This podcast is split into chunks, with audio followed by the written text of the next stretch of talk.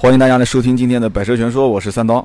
今天呢，我拿了一台斯柯达的昊锐过来，给大家来做一个简单的测试。这辆车子是临时喊过来的啊，之后还有很多车，我跟身边的哥们儿都讲了，我说有机会的话可以拿给我去试一试。那现在我把这个车已经发动好了，随时就可以上路啊。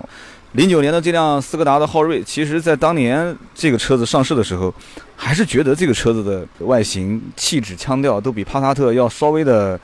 有那么一点内涵，所以当时我觉得这个车还是比较值得入手的。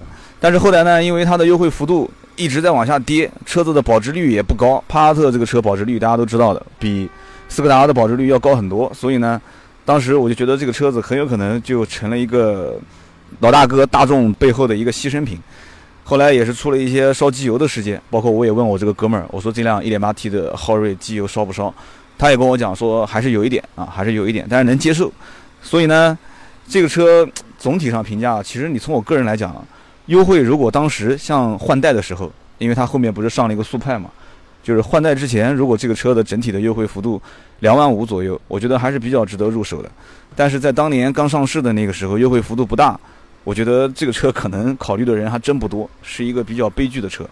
这个车子的前脸，应该讲说中规中矩，这个车子总归有有给我一点感觉，就像当年的那个。桑塔纳的那种感觉，就是你说不出它有什么亮点，但是呢，看起来又是四平八稳的，又有点像一个，就是比较老实啊，比较比较中肯的一个家用的车。所以这个车子等会儿坐到里面，我会跟大家来讲一下它的一些内饰上的构造。但是在外形方面呢，我觉得比较让我觉得奇怪的是，它前面大灯下面有两个自动清洗大灯的那个那个，但是打开来一看里面是空的，所以这个让我觉得很奇怪，为什么要要设置成这个样子？而且如果是这样的话，我觉得它后期应该是非常容易加装的。所以这个车子零九年的车，在他们手上拿过来也就在八万块钱不到，我觉得性价比还蛮好的。啊，前大灯、后灯也没什么特色，现在都已经是全 LED 了。那我马上上车啊，上车之后呢，跟大家来聊一聊这车的一些驾驶感受。那我现在人在车子里面啊，我马上要上路开，大家也不要去关心说我的什么驾驶安全的问题。那我现在是鸟枪换炮了啊，整个设备我已经 都 升级换代了。然后我现在在路上开，等一下啊，我要把安全座椅啊，不是 安全安全座椅，我要把安全带系一下啊。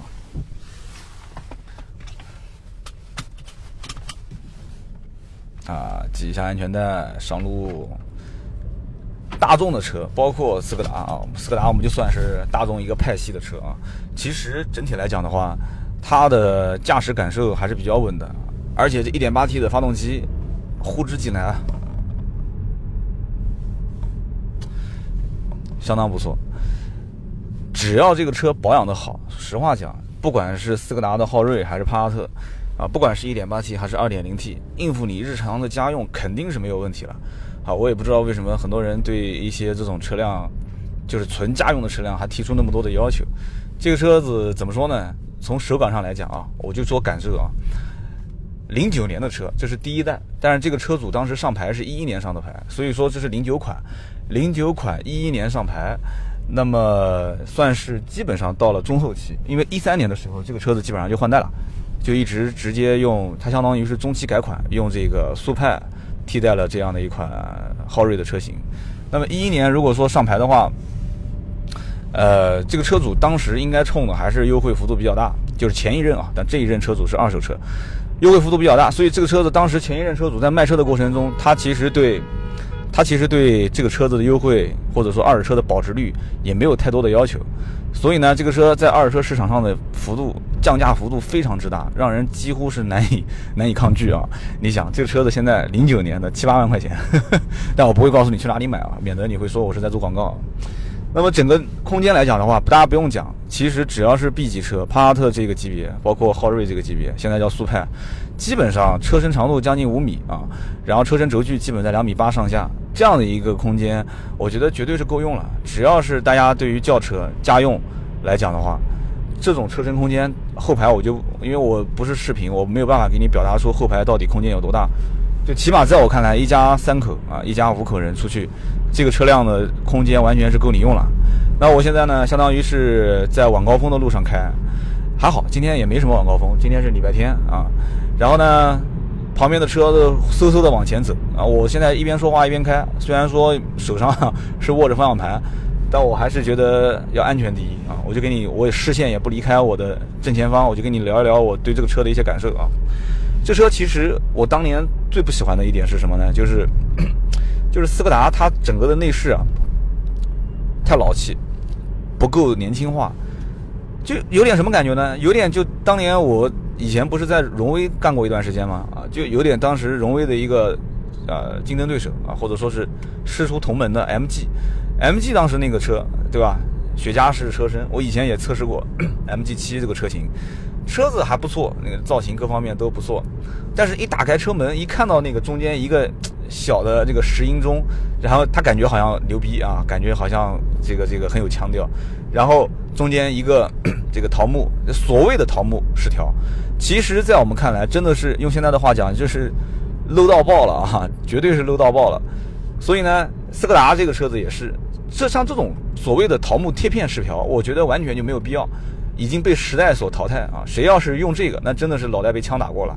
所以说，现在的速派的换代，很多人讲说格栅十九根柱子变成二十一根柱子啊，然后讲加配了这个配置那个配置，我觉得这个都都没必要。有一句话倒是让很多人能能能比较能接受的，就是说这个车子起码比老款的斯柯达的昊锐年轻了十岁。当然，我也不知道它年轻在什么地方。整体上来看，我觉得大差不差。也有人开玩笑讲说这个什么精锐、昊锐、明锐啊，说这个为什么改名字呢？因为他不是中后期改款用音译嘛，用这个英文的音译来命名嘛。但有人讲说是因为镇不住啊，为什么叫镇不住呢？昊锐叫日天。昊锐日天嘛，对吧？然后明锐是日月啊，一个日天，一个日月。懂的人就懂，不懂的人就当我随便说说了啊。然后精锐想了想，掉头就走了，说算了，我不跟你们聊天了，我不跟你们聊天了。精锐啊，大家去想精是怎么写的。所以呢，说大家现在都改名字了啊，所以一个是叫这个叫叫什么来着啊？法比亚啊，一个是叫什么欧雅，对吧？然后还有人讲说，这个野地不如干脆改名叫叫烈锐，哈，野地叫烈锐不也挺好吗？反正这个名字啊，人人家讲叫小改改名，大改改车。这个名字呢，怎么说呢？我倒觉得是斯柯达挺郁闷的一件事情。我不太主张一个车系名字换来换去啊，你你哪怕说什么适应中国消费者，要要什么让中国人更加去去能理解它的意思，这个都不重要。重要的是你这个车本身能让我有什么样的一个切身得到的利益实惠，这个级别的车，你说大部分的人多多少少还是要偏商务一点，对吧？然后其次，你最起码能让我感觉到说虚荣心嘛，对吧？毕竟二十来万也花掉了。我现在开的这款优雅版二十万五千九，当年的报价，如果按一一年当时这哥们儿入手的话，应该在十八万多，十八万多也不是个小钱，十八万多其实你让我买一个这功能各方面都比较简单的，但是。有一些细节，我觉得还是能接受的。你比方说，它后排啊出风口，后排的中部出风口，后排的上部出风口啊，两侧它都有，还有一个液晶显示屏啊，可以显示时间，也可以显示室外温度。我觉得这个还让我稍稍有那么一点点心理安慰啊。但是呢，从我自身来讲的话，十八万多，当时其实可选的车型也比较多。那么真正能选到斯柯达这个车，我觉得。也算是缘分吧，这哥们儿也算是缘分。整个中控台啊，也是硬塑料比较多，包括上面的面板的塑料还算好，摸上去有一点点软的感觉啊。然后中控的塑料，这哥们儿其实保养的还不错。然后包括它的真皮座椅，1.8T 的当时的斯柯达昊锐最低最低配啊，就纯粹的乞丐版，它是没有真皮座椅的啊。然后呢，乞丐版和这个版本，就现在我开的这个版本是没有 ESP 车身稳定系统的，所以我觉得这也是蛮坑的啊！就这都已经到快二十万的车，竟然不加 ESP 啊！我觉得这德国车也是有的时候会脑袋进水啊！所以不带 ESP 车身稳定系统，我相信当时也有很多人可能就是因为这么一个配置，你没有，你没有，老子就不买，对吧？很多人就不不不消费了，会出现这样的一个问题。然后呢，还让我感觉比较奇怪的一件事情就是。我之前在熄火打火的时候，仪表盘突然做了一次回旋，就大家都知道那个运动指针啊，哎，当时我很惊讶，我说这个昊锐怎么还会有运动指针？是不是刷了什么隐藏代码？然后结果刚刚我再打火没有了，就没有运动指针了啊。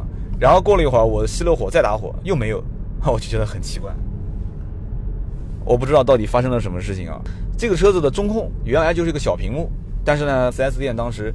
呃，连忽悠带忽悠的，就给它装了一个这个大屏。这个大屏幕呢，仅仅就是一个大屏幕，仅此而已啊，还是蛮简单的，我觉得也也不错，质感各方面触控感觉感觉也不错。没有导航啊，只有一个听听收音机，装个 SD 卡啊，然后呢，中控台这个扶手里面有个 AUX 接口，就是简单到不能再简单。空调也是手动的，大家都知道现在速派都是自动空调了啊，标配自动空调，它是手动空调。手动空调呢也没有什么显示，完全就是凭感觉啊，完全凭感觉。中间一个二十二，左边一个十八，右边一个二十六，再往上就是最热，对吧？我觉得手动问题也不大，自动空调我其实自己用的也不是很很觉得有有有多好啊，反正我 自动空调你自己调温度，你自己调自己调那个风速大小的话，还不是跟手动空调是一样的嘛，没什么区别。但是德国车有一点，我觉得蛮佩服的啊，那空调的这个劲是特别的大啊，你只要呢四档都快疯了，那一档、二档、三档，到了三档基本上噪音就非常非常大了啊，所以说基本上你像现在我前面挡风玻璃有点雾，我只要轻轻的开一下子二档，那前面的雾很快就给吹掉了。所以说德国车，特别是像这种这种，我不知道坐德国车别人会不会喷我啊，捷克的车子啊，但是呢。他肯定自身是愿意别人说他是德国车的啊，而且他现在改速派啊，我包括后面再改什么速什么速什么，我严重怀疑，我严重怀疑他想跟他大哥攀亲戚，大哥速腾是吧？帕萨特是不是要攀个亲戚啊？当然我只是随便说说的啊，就是说这种做工，我觉得材质用材用料，零九款，我个人觉得还是比较扎实的啊。现在的这个速派我不评价，速派改天我上车开了以后我再评价。特别是你看啊，它后面的这个出风口，你去打开它底下的那个，就是像弹烟灰的那个、那个、那个塑料卡槽。其实老百姓心里面都清楚，用材用料好与坏，你自己用手摸一摸就知道了。我也不跟你讲这个材质到底好到什么程度，差到什么程度，你就是摸摸那个塑料的厚度啊，包括它的这个质感，塑料它是也是有质感的，你去摸一下，你就知道当时其实零九年这个车上市，各方面的材质用的还是相当不错的，包括它的中控面板的很多材质其实也是。啊，你去摸一摸它的，包括中控，虽然说是这个这个桃木贴皮的面板，啊，包括它的这个叫什么来着？就是这个中控的，呃，叫叫叫出风口啊，上面的这个包括镀铬的饰条，你都可以去看一看。方向盘，说实话中规中矩。这个方向盘按我讲啊，按我说，现在的所有的二十万往上跑的车，虽然讲说都想要偏年轻化，想要拿一些年轻人的市场，但是呢，你方向盘不带多功能，那没有多功能按键是吧？这个我就不说了。然后摸上去的手感呢也还不错啊，也没有那种就像那种硬塑料特别粗糙的感觉。但是这个方向盘跟一些什么十来万的车，跟一些什么什么日韩系的车摸上去的手感没什么太大区别。打孔哎，哥们儿，打孔方向盘，然后再加上一些握感，就完全可以去去去让它再上一个档次嘛，对吧？然后再加一些什么镀铬饰条，再加一些多功能的按键。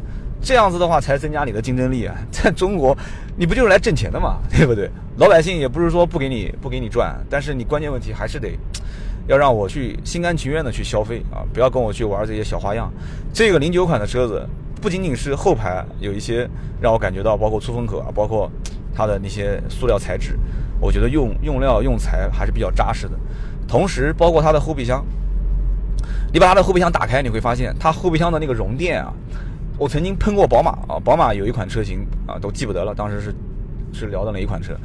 宝马的材质一直用的都是非常差的啊，很多车都是，就是特别是一些中低端车型，材质差到一定程度了啊。包括日系车，其实很多也是材质非常差，差到什么程度呢？就差到它的后备箱的那个垫子，它就是一层薄薄的纸，就相当于就是一层纸，就铺在上面，那个那个那个木板就跟外面的家里面买个空调的包装盒一样的。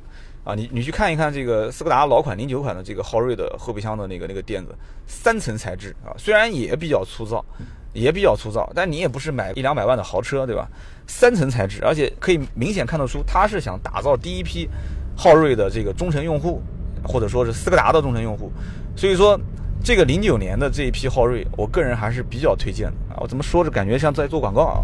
但是呢，我觉得这个车七万多块钱，你要是你要问我啊，说。有没有可能性把它给买了？但这是我收价啊，将来卖肯定不是卖这个价，挣个几千块钱肯定是稳稳的啊，赚个万把块钱，我觉得问题也不大。这个车市场行情应该八万多啊，应该问题不大。我现在路上开，我觉得这车很稳，反正就一个字稳，而且噪音控制各方面的都是相对不错的。就是只要德系的这种车型没有在路上撞过啊，没有做过一些大的零部件的拆卸，基本上没有太大的问题啊。你想想看，我马上过两天我要测一辆呃奔驰的新 C，那个新 C 开在路上啊，啊，我哼哼你就知道是什么意思了。中控台滋滋滋的响啊，交流电的声音，对吧？手机放在那个地方，屏幕都会闪啊。然后过减速坎的时候，车子吱呀吱呀的响。我刚刚这个车子已经过了好几次减速坎了。我没有没有任何听到车子有什么有什么异响啊，避震过的我觉得很干脆，而且整个车子也没有给我感觉很松散。你要知道，这是一一年上牌的一辆车啊，到现在已经四年多了，四年了啊，一一年年底应该严格上讲差不多也四年了嘛，一五年年底。然后呢，整个车子只能说是中规中矩，座椅其实我现在坐在这里面，我觉得还蛮舒服的，比较软，它是属于介于那种。呃，比日系车，日系车最软的就是尼桑啊，对吧？尼桑的一些车系，特别像天籁啊、轩逸啊这些车，它会比这些车子呢稍微硬一些，但是会比啊所谓的德系的一些大家比较熟悉的一些品牌要再软一些啊。你要问说三刀，你坐过什么车子的座椅最硬？我坐过最硬最硬的座椅啊。我还没想好，改天我再跟你去说啊。我坐过最硬的座椅是什么？我今天试的这款车啊，反正我感觉座椅还是蛮舒服的。其实斯柯达现在也在宣传什么什么它的一个什么座椅的设计啊风格，什么更加舒适啊啊这些东西你只听听就可以了，都是广告。我觉得最关键的还是什么呢？还是要开。我今天开的呢是老款的零九款，我觉得大家一定要去多试一试现在在售的新款。就是说，它到底跟这个老款之间有啥区别？三刀今天讲的这个老款呢，我觉得，包括这次的新款，我觉得应该区别不是很大。发动机的功率啊有所调整啊，扭矩，包括它的这个，呃，稍等啊，这边要并个线，包括它的马力啊，这些我觉得都不是什么太多的一些。太大幅度的提升啊！虽然说以前 2.0T 用了双离合变速箱，现在基本上也是主打 1.4T 啊，1.4T、1.8T、2.0T 都有了。那么昊锐，我感觉其实现在定位反而是有点有一点点往下降的感觉。呃，怎么说呢？我今后可能聊一款车，不一定只聊一次啊。就像我以前，我可能聊一款车型，我只聊一次，我以后可能会聊个两三次。两三次也没有关系啊，我觉得两三次只要配置不同。当然了，自动挡我可能会聊一次。如果这个车我还会我会再拿到一个手动挡的，而且配置不一样的话，我可能会跟你再聊一次。我觉得挺好的，而且这样子的话，如果我聊成一个套路的话，大家觉得这个模式也不错，我可能会经常聊，因为毕竟我身边车还是比较多。嗯，大家也不要太觉得奇怪啊，我以后可能会开一些啊稀奇古怪的车。呃，我其实已经约好了好几辆了啊，一些车。这些土豪都说可以啊，借给你开两天。那么我现在一直在路上开啊，大家也怎么说呢？也不知道我现在是这种什么样的状态啊。我在等红绿灯，我马上再掉个头的话，我就要回到我的原点。这样子聊的话，聊了差不多二十分钟，可能有些人觉得听着还不是很过瘾。呃，怎么说呢？其实我觉得聊一款车，我就跟你说说我的感受啊。我刚刚随便抬头看了一眼，我想拿东西，我打开了一下这个车灯，它的这个车灯的塑料元器件的。老化已经非常非常明显了，包括刚刚我看后排的那个车灯也是，我打开它的这个灯之后，我发现它里面还有很多的一些灰尘啊，我都不知道是怎么回事，怎么会进到这里面去的？我觉得这都不是很应该啊，一个做工相对比较以严谨啊，以严谨著称的这样的一个品牌，怎么能出现这种情况呢？啊，你要是一个这个其他的品牌，我就不多说了，不知道大家能不能听到这个过这个窨井盖的声音啊？我现在人家是避开窨井盖，我是。用左前轮、右前轮反复去压这个引擎盖啊，但是你放心，我没有变道，我是按照正常的这个道路行驶，嗯，还不错。我今天其实这期节目就是测试一下，用我手上这个神器出来去录一款车的到底效果怎么样？大家今天听完这期节目也给我多多提一些建议和评价，我也不避讳的跟大家讲啊，一六年的全年每周三的节目，我很有可能就会以这样的形式来跟大家去聊天。啊，我会出去采集素材，我不但会去在路上开，一一边开一边聊，然后我也会去在外面跟很多朋友去聊天，啊，找一些高人啊，找一些高手，然后在一些不同样的环境里面去跟大家去去聊一些各种各样的车，啊，甚至去各种各样的车型对比。你想想看，我只要到一个车友会里面去，打开这个神器跟大家聊天，车友会只要做一次聚会，那基本上从高配到低配，从各种颜色配置，那基本都齐了。而且大家都是开这个车的一些车主啊，你们会听到非常非常真实的声音。呃，我们的节目有一个微信号是四六四幺五二五四，大家一定要记得啊，这个号以后就是永久不会变更的啊，四六四幺五二五四，微信跟 QQ 啊，我更建议你加微信。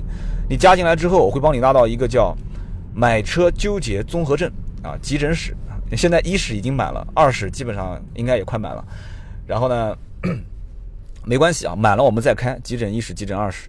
大家只要对买车、用车、选车各方面比较纠结，你加了这个微信，我会帮你丢到那个买车纠结综合症急诊室啊！我相信你只要进了这个急诊室啊，你会变得更加纠结。不纠结的方式只有一种啊！有人问是什么方式啊？你赶紧告诉我，不纠结的方式只有一种，就是去把定金给交了。交了定金怎么办？交了定金就不纠结了嘛，对不对？这是治疗纠结症的唯一良药啊！怎么样交定金呢？你可以去咨询买买车嘛，对吧？所以买车纠结综合症只是让大家交流的一个平台，并不是让大家去在里面去说啊，这车订车多少钱？任何人加你个人作为好友，跟你说我是买买车工作人员，都是骗子。买买车的工作人员只有一个人，就是群主啊，你看清楚了，就是那个群主盾牌。任何人如果再用盾牌的名字或者盾牌的这个头像的话，一律踢到群外啊，这个必须给你踢掉，就说明你的目的不纯嘛。